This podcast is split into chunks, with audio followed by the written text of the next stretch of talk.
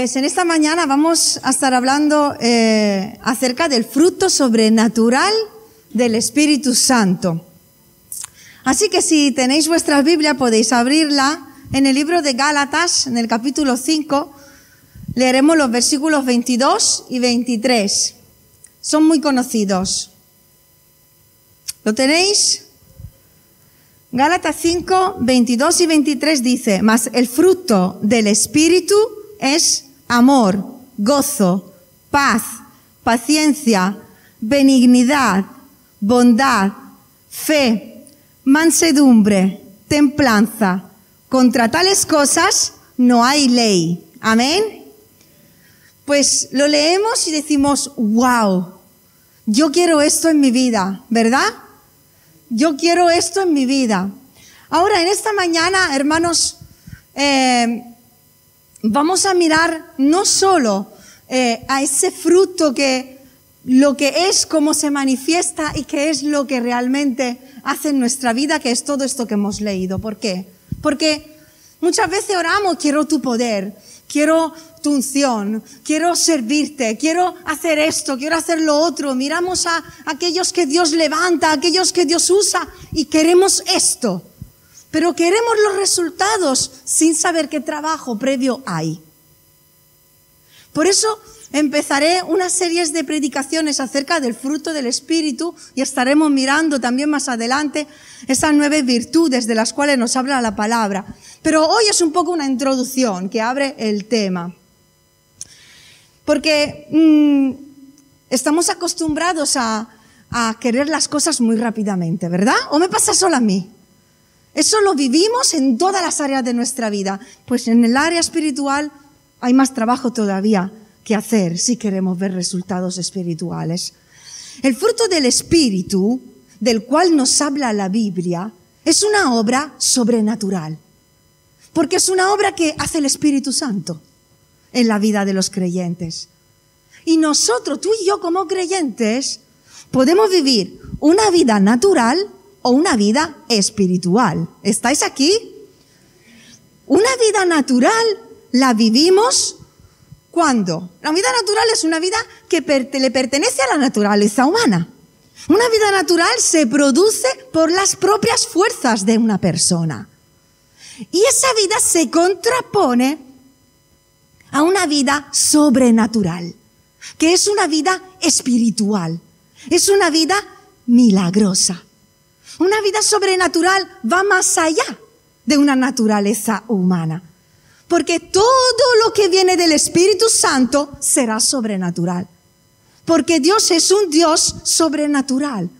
Y todo lo que Él hace va más allá de nuestra naturaleza humana, de nuestra naturaleza pecaminosa, más allá de nuestras capacidades, de nuestras posibilidades, de nuestras fuerzas. Porque Dios se mueve en lo milagroso. Dios se mueve en lo incomprensible, en lo infinito. Dios es puro espíritu y poder. ¿Cuánto dicen amén? Así que el fruto que Dios da es un fruto sobrenatural porque viene de Él. En Primera de Corintios 2.14 dice el apóstol que el hombre natural no percibe las cosas del Espíritu de Dios. Si nuestra vida es una vida natural, no va a percibir lo espiritual, ni va a percibir el fruto, ni va a dar el fruto espiritual, porque vive una vida natural. No está viviendo una vida en el espíritu. De hecho, el apóstol Pablo, en este, en este capítulo de Gálatas que hemos leído solo dos versículos, contrapone más bien la vida del espíritu con una vida natural. De hecho, el título que ponéis ahí arriba dice, las obras de la carne y el fruto del Espíritu. Contrapone dos tipos de vida. Porque, amigos, nosotros decidimos, nosotros decidimos cada día qué tipo, de vida queremos vivir. Lo repito porque me equivoqué dos veces. Nosotros decidimos cada día qué tipo de vida queremos vivir. ¿Podemos vivir una vida natural caminando, luchando, edificando con nuestras propias fuerzas, con nuestros propios razonamientos y en nuestra naturaleza pecaminosa. O podemos escoger vivir de manera espiritual, sobrenatural recibiendo primeramente a Dios en nuestra vida y luego caminando en fe, creyendo en el poder de Dios y esperándonos la manifestación del poder de Dios y el fruto del Espíritu porque le amamos. Ahora, la vida que decidiremos vivir dará también su respectivo fruto, que será un fruto natural o un fruto espiritual. Y será el fruto, la consecuencia de todas las decisiones que tomamos a lo largo de nuestra vida. Así que en esta mañana, antes de llegar al fruto que llegaremos, yo pienso en esto, de que no hay fruto sin semilla. No hay fruto sin semilla. Hemos leído que el fruto del Espíritu es amor, gozo, paz, paciencia, benignidad, bondad, fe, mansedumbre, templanza, pero a un nivel espiritual, no a un nivel natural. Estamos hablando de un tipo de fruto que no lo damos nosotros, sino que se alcanza todo esto a un nivel espiritual, más allá de lo que podemos dar nosotros. Ahora, no hay fruto sin semilla.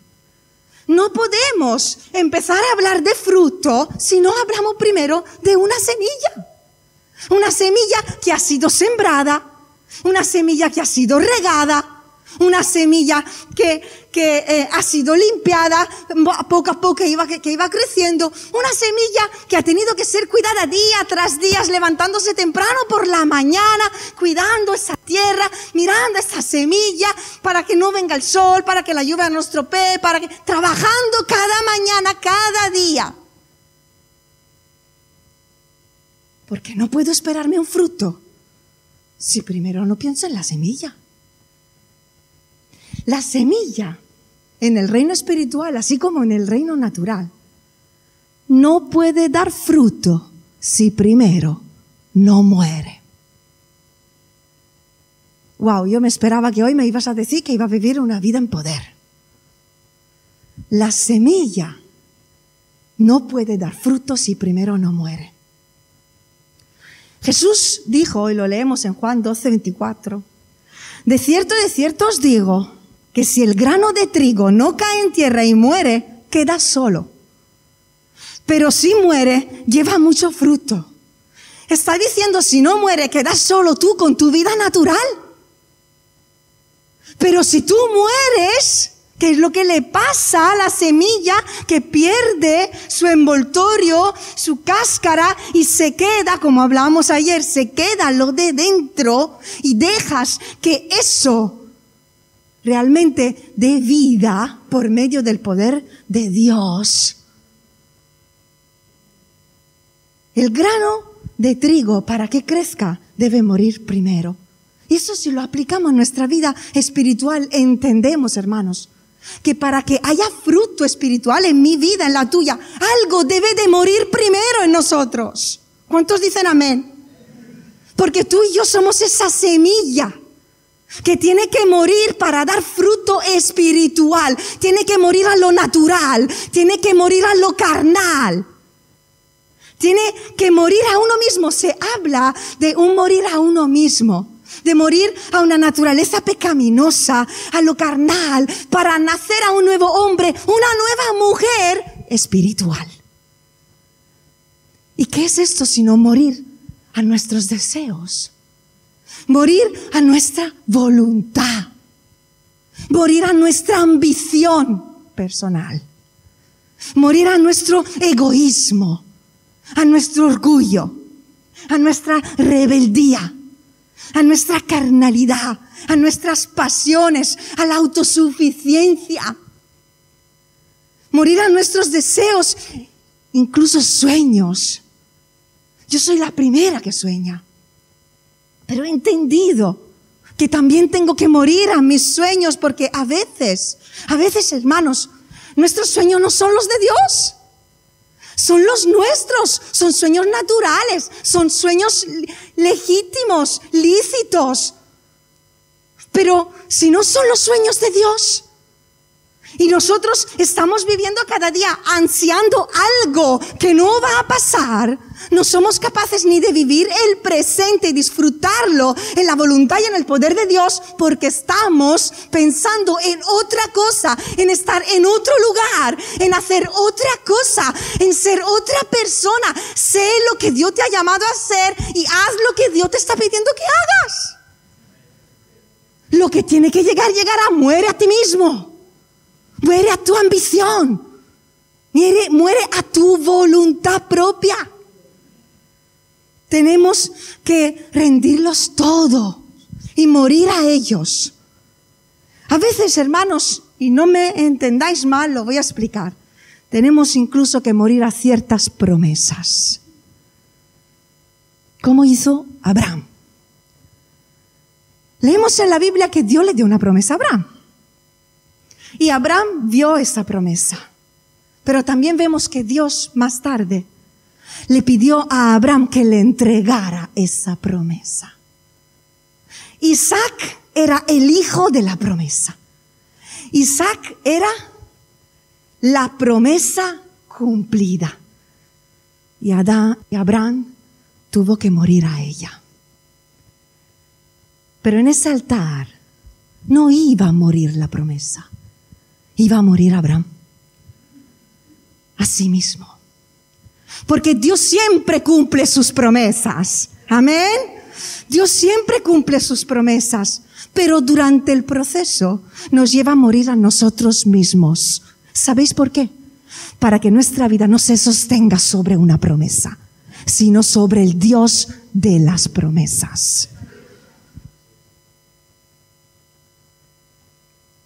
Y aprendemos que debemos ser capaces de obedecerle, aunque la promesa tarde en llegar, aunque las cosas no van como nosotros esperábamos, aunque estamos proclamando otra cosa y creyendo otra cosa, aunque no entendamos lo que Dios está haciendo y de qué manera va a cumplir su promesa, nosotros seguimos creyendo en Él.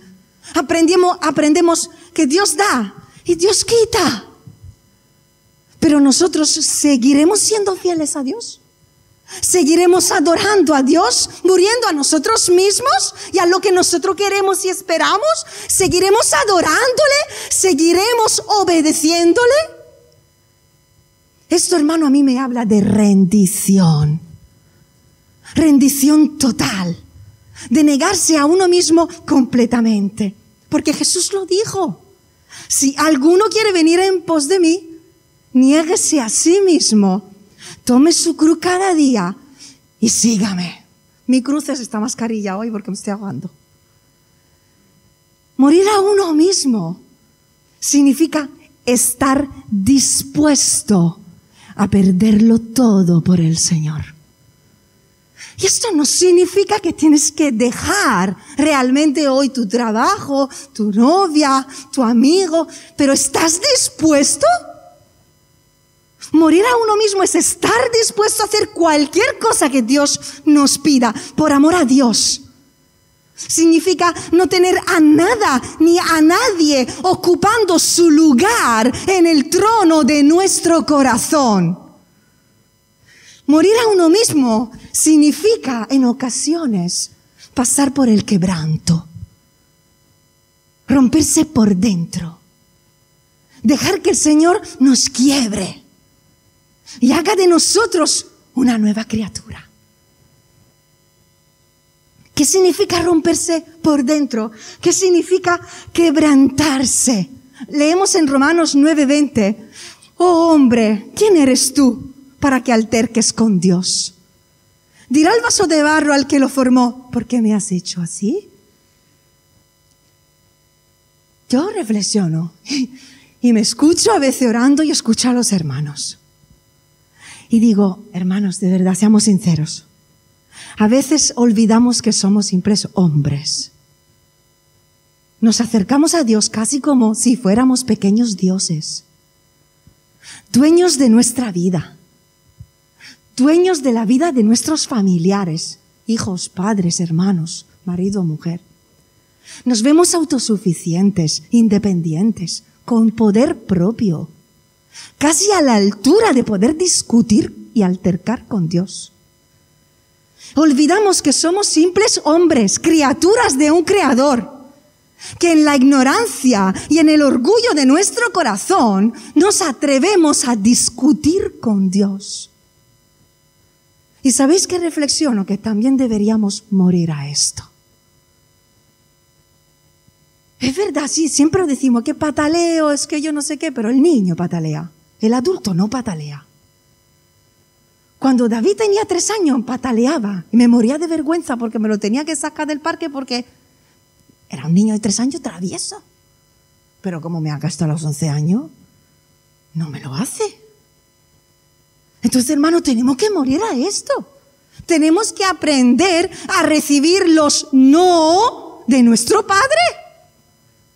Tenemos que aprender a aceptar los límites que Dios nos pone. Porque eso es lo que significa obedecer a tu Padre. Pero claro, no estamos acostumbrados y no nos gusta a que nadie nos ponga límites. Pero ese es el amor y Él es un Padre perfecto. Todo lo que Él decide para tu vida es bueno, agradable y perfecto. Y tenemos que morir a nuestro yo y reconocer su autoridad sobre nuestra vida. Y aceptar cuando nos dice, no, hijo, no. ¿No? O hasta aquí. Pero es que yo, hasta aquí. Límites. Si no morimos a nosotros mismos, nunca daremos un fruto espiritual. Daremos fruto, pero será natural. Será producto de nuestros esfuerzos, de nuestras habilidades, y lo que recogeremos será el resultado de nuestras obras y no de la mano de Dios. Y Dios está muy interesado en que demos fruto espiritual. Pero para ello tiene que trabajar primero en hacer morir la semilla. ¿Eres esa semilla que decide morir a sí mismo hoy?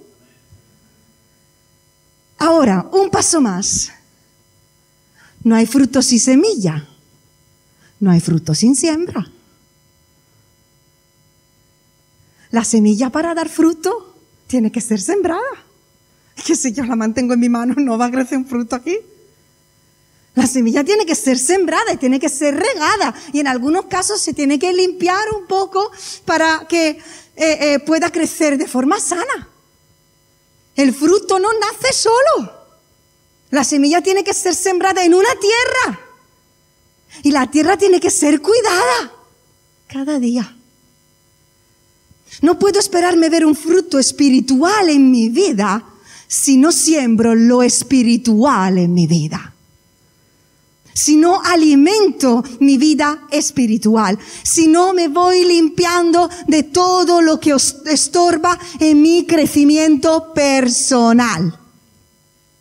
Lo leemos en la parábola del sembrador. No lo vamos a leer, pero si lo queréis apuntar, está en el Evangelio de Lucas capítulo 8, Mateo 13 y Marcos 4. La parábola del sembrador nos dice que el sembrador sale a sembrar su semilla, su semilla. Y aquí la semilla es la palabra de Dios. Y la tierra es nuestro corazón. Y esa palabra sembrada nos dice que puede caer en diferentes tipos de tierra. Junto al camino, sobre la piedra, entre espinos o en buena tierra, ¿verdad? Ahora, ¿cómo reacciona cada tipo de tierra después de que la semilla ha sido sembrada? Y vamos a ver cuatro tipos de personas. Y nosotros tenemos que encajar en uno de los cuatro, ¿eh? Es que eres alienígena, no sé. Dice que algunos, los de junto al camino, oyen. Pero el diablo se la quita del corazón rápidamente. ¿Por qué? Porque son simples oidores. solo oyen, no son hacedores de la palabra de Dios. Son personas que les gusta escuchar de Dios, pero no aceptan los consejos espirituales y las enseñanzas como para su propia vida. ¿Y cómo le roba el diablo la semilla? Sembrando otro tipo de semilla. Una semilla de mentira, de orgullo, de desobediencia, todo lo que es carnal, para que no lleguen a creer, dice. Y la semilla que va, que no, para que no lleguen a creer a la semilla que Dios había sembrado en su vida. ¿Y el fruto cuál será? Carnal. No da fruto espiritual. Porque han dejado que otro sembrara en su vida. Porque, escúchame, creer es una decisión. Tú hoy puedes escuchar esta palabra, volver a tu casa y decidir si creer o no a ella. O puedes hoy oírla, pero luego no aplicarla a tu vida. Porque creer es una decisión. Son dos voces. Son dos versiones de una misma película, las que escuchamos constantemente en nuestra mente y en nuestro corazón. La voz de Dios y la voz del diablo. La versión de Dios sobre tu vida y la versión de Satanás sobre tu destino. ¿A quién decidirás creer? Si tenemos la disposición de obedecer a Dios, decidiremos dejar que sea Dios a sembrar lo espiritual en nosotros. De otra manera, optaremos por creer a la voz que más nos guste o a la voz que más nos convenga en un momento dado, situación, y en este caso, a la voz de la carne, a la voz del diablo, y la estaremos dejando sembrar en nuestra vida carnal. Otros dice, los de sobre la piedra, que no tienen raíces. Dice que creen pero no soportan la prueba. Hermanos, la semilla tiene que echar raíces hacia abajo antes de llevar fruto hacia arriba. Amén. Hay personas que arriba solo tienen hojas, no tienen fruto o tienen muy poco fruto escondido por muchas hojas, porque viven una vida espiritual superficial. Son personas que quizás van un poco más lejos del simple oidor, pero nunca llega a alcanzar lo sobrenatural de Dios. Porque son creyentes que creen que lo que están escuchando hoy por la pastora es válido para su vida. Pero su corazón no está arraigado a la palabra de Dios. Así que cuando llega la dificultad, llegue una toma de decisión, llegue una prueba, ellos trazan su propio camino y toman sus propias decisiones naturales. Sin embargo, hermanos, que es en medio de las pruebas, si las resistimos, cuando realmente podemos echar raíces profundas en nuestra vida, crecer y llevar fruto. Otros dicen que oyen, pero los afanes y las riquezas, los placeres de este mundo, ahogan la semilla cuando cae entre espinos. Y estas yo lo interpreto que son personas que no aman a Dios con todo su corazón, porque todavía aman a este mundo y las codicias de este mundo, las codicias de otras cosas, le roban el amor hacia Dios. Dice que no llevan fruto porque tienen el corazón dividido. Tienen dos amores, sirven a dos señores. Quieren amar a Dios, pero también quieren seguir amando al mundo. Quieren ir a la iglesia y amar a la iglesia, pero también quieren seguir caminando por este mundo y amando las cosas de este mundo. Quieren estar con un pie dentro y un pie fuera. Y este tipo de vida lo que hace, que dice que hace que la semilla se haga infructuosa. Eso significa que la semilla llevaba en sí el potencial para dar fruto, pero sus decisiones, su estilo de vida han hecho que la semilla se haga infructuosa. Han ahogado con lo natural y lo carnal que había en ellos el potencial espiritual. Por eso hay personas con muchísimo potencial que se quedan estancadas en sus vidas. Y otros que tú dices, tampoco parece que este era ha explotado, ha habido una explosión espiritual en su vida, ha crecido de repente y, han salido de, de, él o de ella dones, pasión y tú dices, wow, ¿qué ha pasado? Que ha puesto todo su amor en Dios, ha arraigado su vida en la palabra de Dios y ha dado fruto. La palabra de Dios tiene todo el poder para que demos fruto espiritual. Pero si no morimos a nosotros mismos, si no regamos, no alimentamos la semilla sembrada, no daremos el fruto espiritual. Y luego habla de otros que dice que serán una buena tierra. Gente de corazón bueno y recto, que retienen la palabra oída y dan fruto con perseverancia. Y esa tierra representa el creyente que oye, entiende. ¿Qué es lo que entiende? entiende los principios del reino de Dios, entiende el principio de la siembra y de la cosecha en el reino espiritual. Lo que siembra, eso también recogerás en tu vida. Y esos creyentes guardan las enseñanzas de Dios en su corazón, la aplican a su vida con perseverancia porque perseveran en todo tipo de dificultad, de situación, confiando en Dios, adorándole, obedeciéndole, porque le aman con todo su corazón.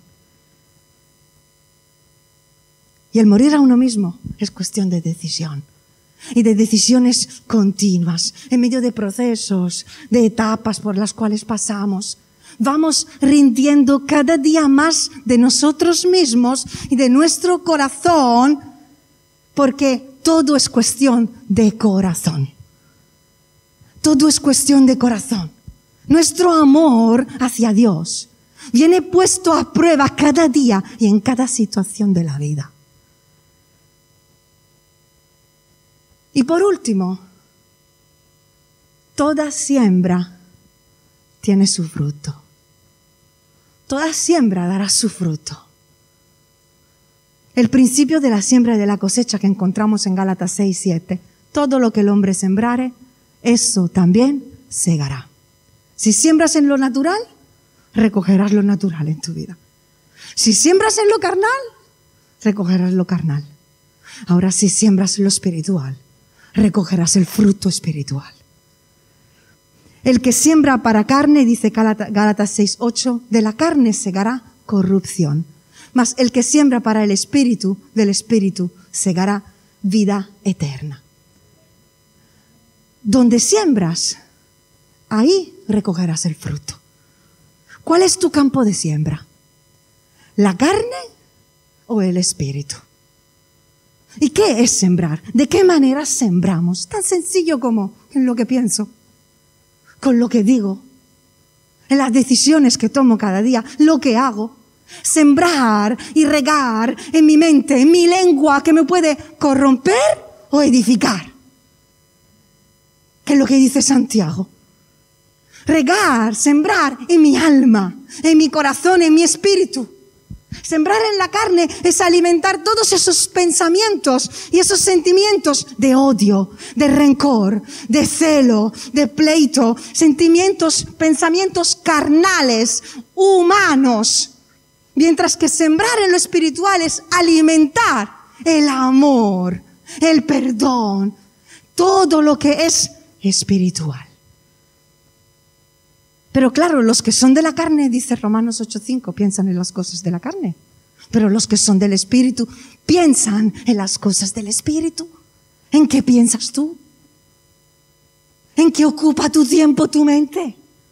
¿Estás constantemente pensando en las cosas de este mundo o estás pensando en el Espíritu Santo, en su palabra y en todas las riquezas celestiales que tú quieres alcanzar con Él, en su presencia, en su amor, en su perdón, en su obra? Porque el fruto, hermanos, proviene del Espíritu Santo. Por eso dice el fruto del Espíritu. El fruto le pertenece al Espíritu Santo. El fruto espiritual en tu vida no lo vas a llevar tú con tus esfuerzos, lo va a llevar el Espíritu Santo. Juan 15:4, el pámpano no puede llevar fruto por sí mismo. Tiene que permanecer pegado. El fruto del Espíritu es el resultado, es la evidencia de la obra que el Espíritu Santo va haciendo dentro del creyente. El fruto del Espíritu es la manifestación exterior de lo que está ocurriendo en tu interior, dentro, en el corazón. Porque de dentro del corazón es donde nacen los malos deseos, los malos pensamientos, la maldad. Pero también de dentro del corazón es donde nace la voluntad, las decisiones de amar a Dios, de obedecerle. Por eso la palabra dice, sobre toda cosa guardada, guarda tu corazón, porque de él mana la vida. Y de repente verás el fruto en tu vida. Así es el reino de Dios, dice Marcos 4:26. Es como cuando un hombre echa semilla en la tierra y duerme, se levanta de noche y de día y la semilla brota y crece sin que él sepa cómo. El Señor lo hace. Cuando encuentra un corazón rendido, dispuesto a amarle, a morir a sí mismo, esa persona, ese corazón, va a producir un fruto espiritual en su vida. Cuanto más de nosotros muera, más fruto del Espíritu daremos. Cuanto más hacemos morir lo terrenal en nosotros, más nos vestiremos de lo espiritual siendo transformados por medio del Espíritu Santo, viviendo en la presencia, en la llenura del Espíritu Santo. Son dos vidas completamente opuestas. La manifestación de las obras de la carne o la manifestación de las obras del Espíritu Santo. Y obtener el fruto del Espíritu es un proceso de toda la vida. Es un proceso continuo. Algo de mi vida va muriendo cada día y da lugar a la naturaleza divina y sobrenatural de Dios. Y a veces tenemos que pasar el mismo examen. Porque como en el colegio, las mismas asignaturas, los mismos temas, tú lo vas dando cada año, pero cada año aprendes algo acerca de ese tema. Pues lo mismo es con el Espíritu Santo y con las enseñanzas de Dios en nuestra vida. Es por la obra sobrenatural del Espíritu Santo es el trabajo sobrenatural de Dios en armonía con el hombre cuyo corazón se entrega completamente en las manos de su Salvador y de su Señor. ¿Por qué no cerramos nuestros ojos?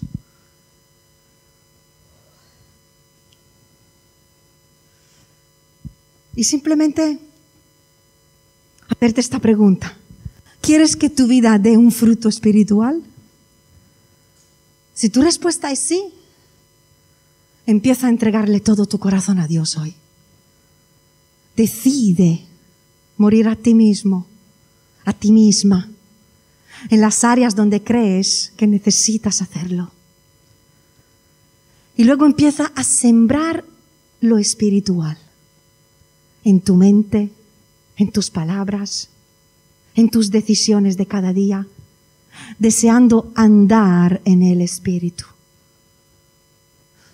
Corrige esas actitudes que son carnales, naturales, y déjate limpiar por Dios y déjate guiar por el Espíritu Santo.